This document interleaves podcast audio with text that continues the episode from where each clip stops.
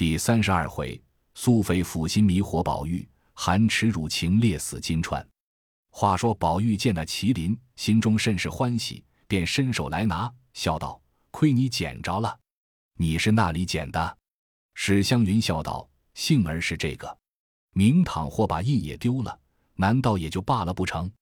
宝玉笑道：“倒是丢了印平常，若丢了这个，我就该死了。”袭人斟了茶来，与史湘云吃，一面笑道：“大姑娘，听见前儿你大喜了。”史湘云红了脸。吃茶不答，袭人道：“这惠子又害臊了。你还记得十年前咱们在西边暖阁住着，晚上你同我说的话？那惠子不害臊，这惠子怎么又害臊了？”史湘云笑道：“你还说呢？那惠子咱们那么好，后来我们太太没了，我家去住了一城子，怎么就把你派了跟二哥哥？我来了，你就不像先待我了。”袭人笑道：“你还说呢？”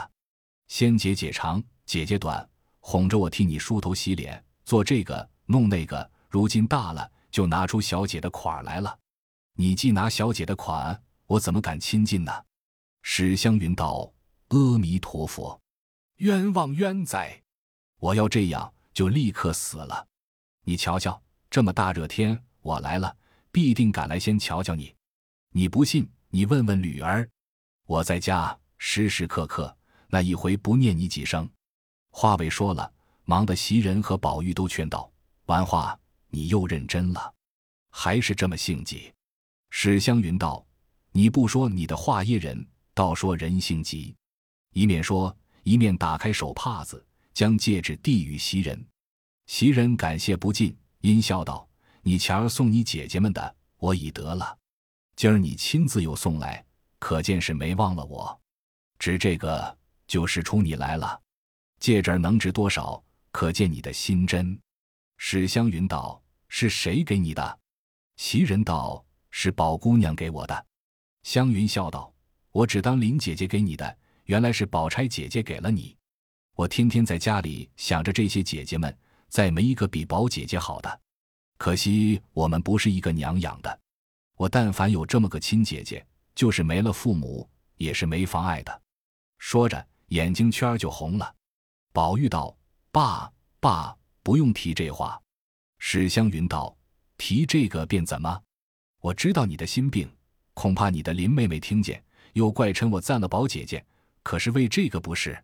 袭人在棒吃的一笑，说道：“云姑娘，你如今大了，越发心直口快了。”宝玉笑道：“我说你们这几个人难说话，果然不错。”史湘云道：“好哥哥。”你不必说话，叫我恶心，只会在我们跟前说话。见了你林妹妹，又不知怎么了。袭人道：“且别说话，正有一件事还要求你呢。”史湘云便问什么事。袭人道：“有一双鞋扣了点心子，我这两日身上不好，不得做。你可有功夫替我做做？”史湘云笑道：“这又奇了，你家放着这些巧人不算。”还有什么针线上的、裁剪上的，怎么叫我做起来？你的活计叫谁做？谁好意思不做呢？袭人笑道：“你又糊涂了，你难道不知道我们这屋里的针线是不要那些针线上的人做的？”史湘云听了，便知是宝玉的鞋了，阴笑道：“既这么说，我就替你做了吧。只是一件，你的我才做，别人的我可不能。”袭人笑道：“又来了。”我是个什么，就烦你做鞋了。实告诉你，可不是我的，你别管是谁的，横竖我领情就是了。史湘云道：“论理，你的东西也不知烦我做了多少，今儿我倒不做了的缘故，你必定也知道。”袭人道：“倒也不知道。”史湘云冷笑道：“前儿我听见把我做的扇套子拿着和人家比，赌气又搅了。我早就听见了，你还瞒我。”这会子又叫我做，我成了你们的奴才了。宝玉忙笑道：“前儿的那事，本不知是你做的。”袭人也笑道：“他本不知是你做的，是我哄他的话，说是新进外头有个会做活的女孩子，说扎得出奇的花，我叫他们拿了一个扇套子试试看好不好，他就信了，拿出去给这个瞧，给那个看的，不知怎么又惹恼了林姑娘，搅了两段。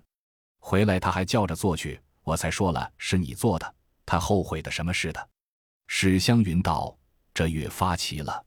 林姑娘她也犯不上生气，她既会剪，就叫她做。”袭人道：“她可不做呢，饶这么着，老太太还怕她劳碌呢。”大夫又说道：“好生静养才好，谁还烦他做？旧年好一年的功夫，做了个香袋儿，今年半年还没见拿针线呢。”正说着，有人来回说：“兴隆街的大爷来了，老爷叫二爷出去会。”宝玉听了，便知是贾雨村来了，心中好不自在。袭人忙去拿衣服。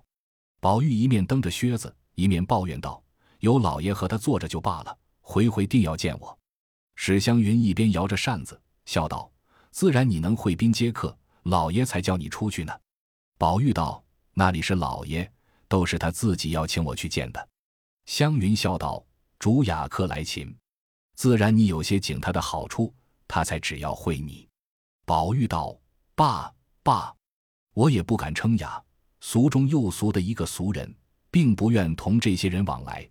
湘云笑道：“还是这个情形改不了。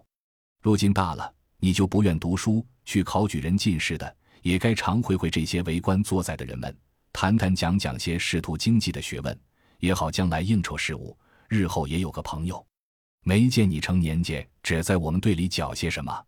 宝玉听了道：“姑娘，请别的姊妹屋里坐坐。”我这里仔细脏了你这经济学问的，袭人道：“云姑娘，快别说这话。上回也是宝姑娘也说过一回，她也不管人脸上过得去过不去，就咳了一声，拿起脚来走了。这李宝姑娘的话也没说完，见她走了，登时羞得脸通红，说有不是，不说有不是。幸而是宝姑娘，那要是林姑娘，不知又闹到怎么样，哭得怎么样呢？提起这些话来。”真真宝姑娘教人敬重，自己扇了一会子去了。我倒过不去，只当她恼了。谁知道后来还是照旧一样，真真有涵养，心地宽大。谁知这一个反倒同他生分了。那林姑娘见你赌气不理他，你得赔多少不是呢？宝玉道：“林姑娘从来说过这些混账话不曾？若她也说过这些混账话，我早和她生分了。”袭人和湘云都点头笑道：“这原是混账话。原来林黛玉知道史湘云在这里，宝玉又赶来，一定说麒麟的缘故，因此心下忖度着。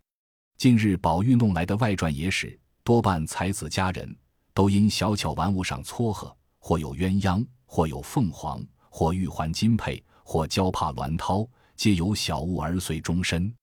今忽见宝玉亦有麒麟。”便恐因此生气，同时湘云也做出那些风流家事来，因而悄悄走来，见机行事，以察二人之意。不想刚走来，正听见史湘云说经济事，宝玉又说林妹妹不说这样混账话，若说这话，我也和她生分了。林黛玉听了这话，不觉又喜又惊，又悲又叹。所喜者，果然自己眼力不错，素日认他是个知己。果然是个知己，所惊者，他在人前一片私心称扬于我，其亲热厚密，竟不必嫌疑。所叹者，你既为我知知己，自然我亦可为你知之己矣。既你我为知己，则又何必有金玉之论哉？既有金玉之论，亦该你我有之，则又何必来一宝钗哉？所悲者，父母早逝，虽有铭心刻骨之言，无人为我主张。况今日每觉神思恍惚，并已建成。医者更云：气若血亏，恐致劳切之症。你我虽为知己，但恐自不能久待。你纵为我知己，奈我薄命何？想到此间，不禁滚下泪来。待要进去相见，自觉无味，便一面拭泪，一面抽身回去了。这里宝玉忙忙的穿了衣裳出来，忽见林黛玉在前面慢慢的走着。似有拭泪之状，便忙赶上来笑道：“妹妹，往那里去？怎么又哭了？又是谁得罪了你？”林黛玉回头见是宝玉，便勉强笑道：“好好的，我何曾哭了？”宝玉笑道：“你瞧瞧眼睛上的泪珠未干，还撒谎呢。”一面说，一面禁不住抬起手来替他拭泪。林黛玉忙向后退了几步，说道：“你又要死了，做什么这么动手动脚的？”宝玉笑道：“说话忘了情，不觉得动了手，也就顾不得死活。”林黛玉道：“你死了倒不知什么，只是丢下了什么金，又是什么麒麟，可怎么样呢？”一句话又把宝玉说急，赶上来问道：“你还说这话，到底是咒我还是气我呢？”林黛玉见问，方想起前日事来，遂自悔自己又说造次了，忙笑道：“你别着急，我原说错了，这有什么的？”金都抱起来，急得一脸汗，一面说，一面禁不住近前伸手替他拭面上的汗。宝玉瞅了半天，方说道：“你放心三个字。”林黛玉听了，怔了半天，方说道：“我有什么不放心的？我不明白这话，你倒说说，怎么放心不放心？”宝玉叹了一口气，问道：“你果不明白这话？难道我素日在你身上的心都用错了？连你的意思若体贴不着，就难怪你天天为我生气了。”林黛玉道：“果然我不明白放心不放心的话。”宝玉点头叹道。好妹妹，你别哄我。果然不明白这话，不但我素日之意白用了，且连你素日待我之意也都辜负了。你皆因总是不放心的缘故，才弄了一身病。但凡宽慰些，这病也不得一日重似一日。林黛玉听了这话，如轰雷掣电，细细思之，竟比自己肺腑中掏出来的还觉恳切，竟有万句言语满心要说。只是半个字也不能吐，却怔怔地望着他。此时宝玉心中也有万句言辞，一时不知从那一句上说起，却也怔怔地望着黛玉。两个人怔了半天，林黛玉只咳了一声，两眼不觉滚下泪来，回身便要走。宝玉忙上前拉住，说道：“好妹妹，且略站住，我说一句话再走。”林黛玉一面拭泪，一面将手推开，说道。有什么可说的？你的话我早知道了。口里说着，却头也不回进去了。宝玉站着，只管发起呆来。原来方才出来慌忙，不曾带的扇子。袭人怕他热，忙拿了扇子赶来送与他。忽抬头见了林黛玉和他站着。一时林黛玉走了，他还站着不动，因而赶上来说道：“你也不带了扇子去，亏我看见，赶了送来。”宝玉出了神。见袭人和他说话，并未看出是何人来，便一把拉住，说道：“好妹妹，我的这心事从来也不敢说，今儿我大胆说出来，死也甘心。我为你也弄了一身的病在这里，又不敢告诉人，只好掩着，只等你的病好了，只怕我的病才得好呢。睡里梦里也忘不了你。”袭人听了这话，吓得魂消魄散，只叫神天菩萨坑死我了，便推他道。这是那里的话，敢是中了邪，还不快去！宝玉一时醒过来，方知是袭人送扇子来，羞得满面紫胀，夺了扇子，便忙忙的抽身跑了。这里袭人见他去了，自思方才之言一定是因黛玉而起，如此看来，将来难免不才之事，令人可惊可畏。想到此间，也不觉怔怔的滴下泪来，心下暗度。如何处置，方免此丑祸？正才一间，忽有宝钗从那边走来，笑道：“大毒日头地下出什么神呢？”袭人见问，忙笑道：“那边两个圈儿打架，倒也好玩，我就看住了。”宝钗道：“宝兄弟这会子穿了衣服，忙忙的那去了，我才看见走过去，倒要叫住问他呢。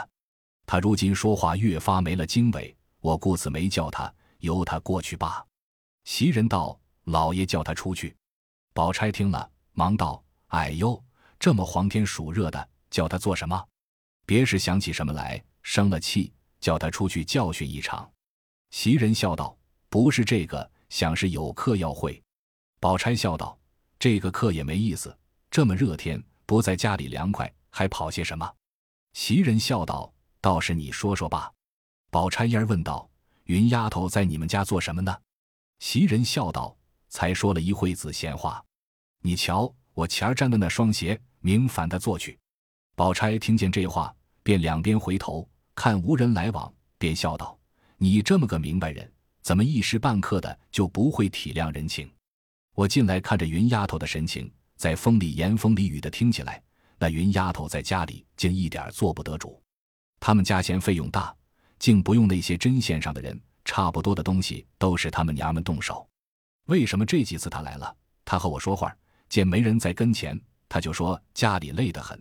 我再问他两句家常过日子的话，他就连眼圈红了，口里含含糊糊带说不说的。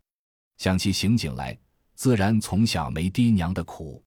我看着他，也不觉得伤起心来。袭人见说这话，将手一拍，说。是了，是了，怪到上月我烦他打十根蝴蝶结子，过了那些日子才打发人送来，还说这是粗打的，且在别处能着使罢。要匀净的，等明来住着再好生打罢。如今听宝姑娘这话，想来我们烦他，他不好推辞。不知他在家里怎么三更半夜的做呢？可是我也糊涂了，早知是这样，我也不烦他了。宝钗道：“上次他就告诉我。”在家里做活做到三更天，若是替别人做一点半点，他家的那些奶奶太太们还不受用呢。袭人道：“偏生我们那个牛心左性的小爷，凭着小的大的活计，一概不要家里这些活计上的人做，我又弄不开这些。”宝钗笑道：“你理他呢，只管叫人做去，只说是你做的就是了。”袭人道：“那里哄得信他？他才是认得出来呢，说不得。”我只好慢慢的累去罢了。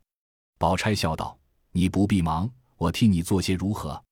袭人笑道：“当真的这样，就是我的福了。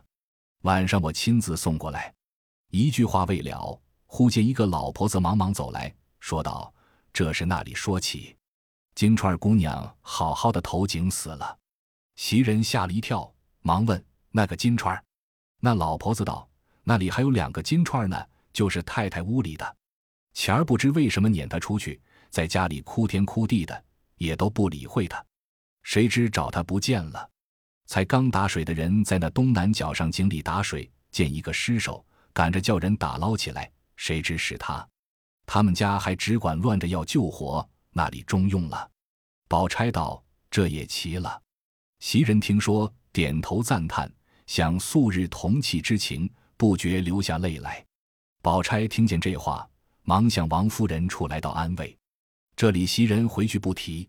却说宝钗来至王夫人处，只见鸦雀无闻，独有王夫人在里间房内坐着垂泪。宝钗便不好提这事，只得一棒坐了。王夫人便问：“你从哪里来？”宝钗道：“从园里来。”王夫人道：“你从园里来，可见你宝兄弟？”宝钗道。才到看见了他穿了衣服出去了，不知那里去。王夫人点头哭道：“你可知道一桩奇事？金钏儿忽然投井死了。”宝钗见说道：“怎么好好的投井？这也奇了。”王夫人道：“原是前儿他把我一件东西弄坏了，我一时生气，打了他几下，撵了他下去，只说气他两天，还叫他上来。谁知他这么气性大，就投井死了。”岂不是我的罪过？宝钗叹道：“姨娘是慈善人，固然是这么想。据我看来，她并不是赌气投井，多半她下去住着，或是在井跟前酣玩，失了脚掉下去的。她在上头拘束惯了，这一出去，自然要到各处去玩玩逛逛，岂有这样大气的理？纵然有这样大气，也不过是个糊涂人，也不为可惜。”王夫人点头叹道。这话虽然如此说，到底我心不安。宝钗叹道：“姨娘也不劳念念于兹，十分过不去。不过多赏他几两银子发送他，也就尽主仆情了。”王夫人道：“才刚我赏了他娘五十两银子，原要还把你妹妹们的新衣服拿两套给他装过。谁知凤丫头说，可巧都没有什么新做的衣服，只有你林妹妹做生日的两套。”我想你林妹妹那个孩子素日是个有心的，况且她原也三灾八难的，既说了给她过生日，这会子又给人去装过，岂不忌讳？因为这么样，我现叫裁缝赶两套给她。要是别的丫头，赏她几两银子也就完了。只是金钏虽然是个丫头，素日在我跟前比我的女儿也差不多。口里说着，不觉流下泪来。宝钗忙道：“姨娘这会子又何用叫裁缝赶去？我前儿倒做了两套，拿来给他，岂不省事？况且他活着的时候也穿过我的旧衣服，身量又相对。”王夫人道：“虽然这样，难道你不忌讳？”宝钗笑道：“姨娘放心，我从来不计较这些。”一面说，一面起身就走。王夫人忙叫了两个人来，跟宝姑娘去。一时，宝钗取了衣服回来，只见宝玉在王夫人傍边坐着垂泪。王夫人正才说他，因宝钗来了，却掩了口不说了。宝钗见此景况，察言观色，早知觉了八分，于是将衣服交割明白。